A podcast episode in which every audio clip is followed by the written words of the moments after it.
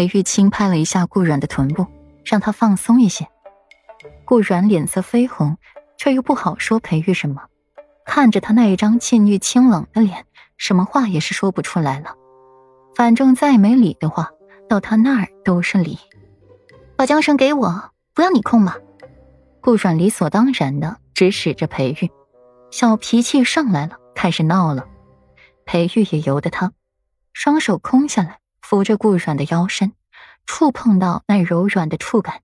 裴玉微微扬唇，这小美人还真是个妖精，身上这肉都长别处去了。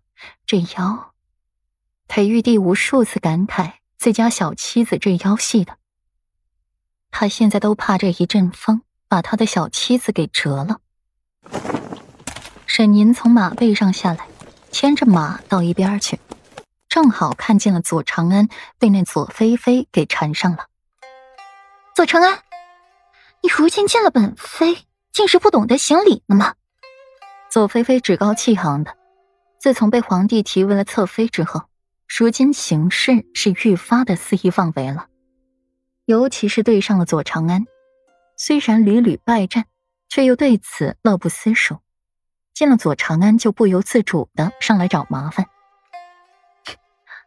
区区侧妃罢了，等你何时做到了正妃，本公主再来考虑要不要唤你一声四皇妃。左长安冷哼一声，不屑的瞧过他，心底也是嘲讽的心。不知道你是霍尊的侧妃，还是皇帝的侧妃呢？我眼睛又不瞎。岂会看不出来？霍尊为了躲你，连着好几个月都是在荣王府住着的。你倒是像陛下金屋藏娇养在外面的小情人了。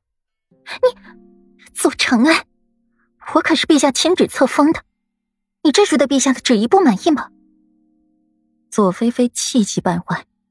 从前她比不过左长安，如今她都飞黄腾达了，还是拿左长安没办法，还处处。低他一个头，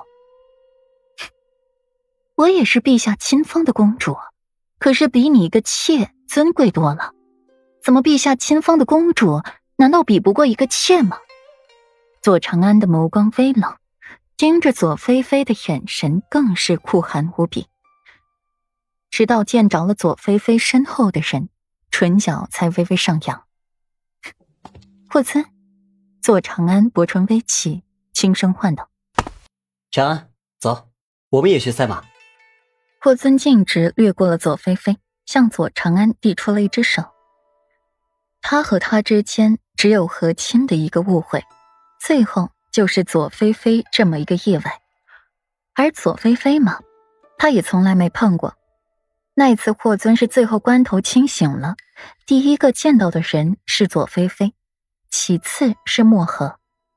而后出现在大家眼前的就是一出将计就计罢了。陛下想如何由着他，顺从他，总好过一举揭穿，迎来更不可预测的事要好。如今事情说开了，自然是什么事情都好了。如今四殿下与永宁侯嫡小姐的事，在平城人的心中已是心照不宣的事儿了。沈吟左右两边看看，看得自己一脸懵。扭头看着顾阮和裴玉双宿双飞的，又看看霍尊和左长安柔情蜜意，到最后竟是剩下了自己孤家寡人了。这都是为什么呢？不是说一起出来骑马赛马的吗？怎么一个个都跑去谈情说爱去了？就剩下他一个人了。再去看看霍安影那边，身边也有着未来驸马陪伴，亦是笑得欢快。眼底的甜蜜、幸福几乎都要溢出来了。我，我今天就不该出来，一群见色忘友的人。沈吟狠狠的跺了跺脚，愤愤而言：“没错，裴玉这小白脸儿，除了会色诱世子妃，也没什么旁的本事了。”一道温润又带着一些暴躁的声音响在了沈吟身后：“谁？”沈云骤然转身，看到谢斐正愤愤不平的看着裴玉和顾阮的方向，心底竟一时无比赞同沈宁的话。约好了出来一起玩的，岂料这一个个的抱着美人一起去谈情说爱去了。留下他们几个孤家寡人大眼瞪小眼。